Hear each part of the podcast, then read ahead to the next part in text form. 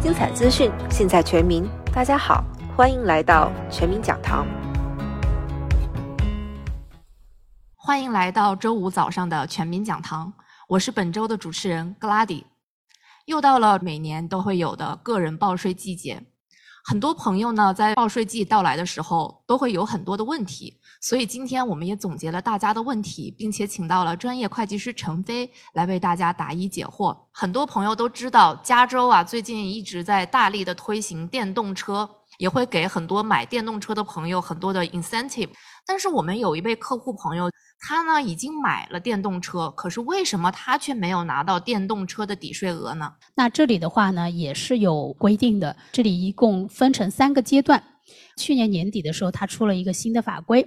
那对于我们八月十六号二零二二年之前买的车投入使用的，它是按照我们的旧法规来走，基本上就只要你的车符合条件，那就没有什么问题。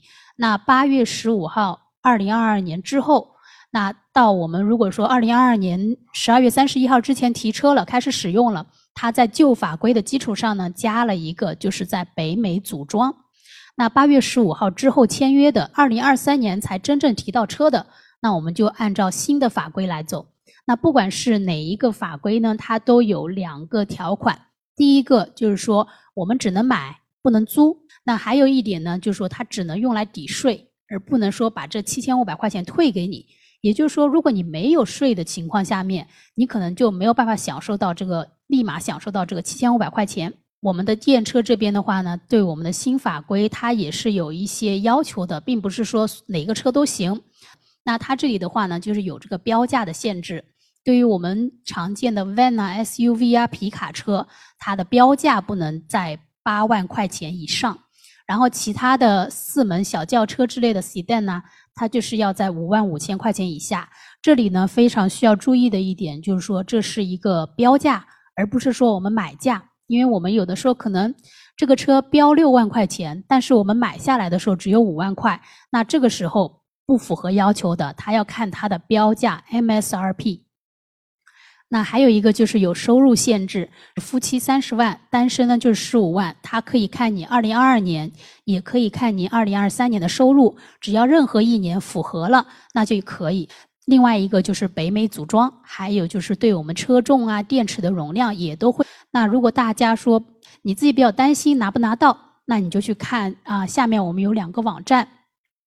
一个是呢，你可以用这个车的 VIN number 去税局的网站上去那个网站上面查，看它符不符合要求。还有一个呢，就是说我们加州它也有推出来，就是说有一系列的电车可以享受加州的清洁汽车的一个 rebate，一般是从两千到七千五，大家也可以去看一看。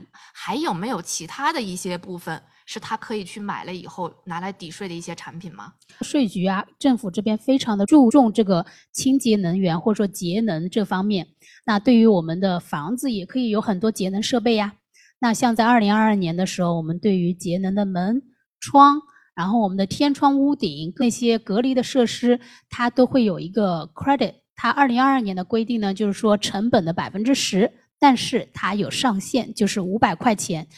终身的，就一辈子，你就只能用一次。窗户呢是两百块钱，但是呢，非常幸运的就是说，那这一个终身的规定，我们在二零二三年有得到一个调整。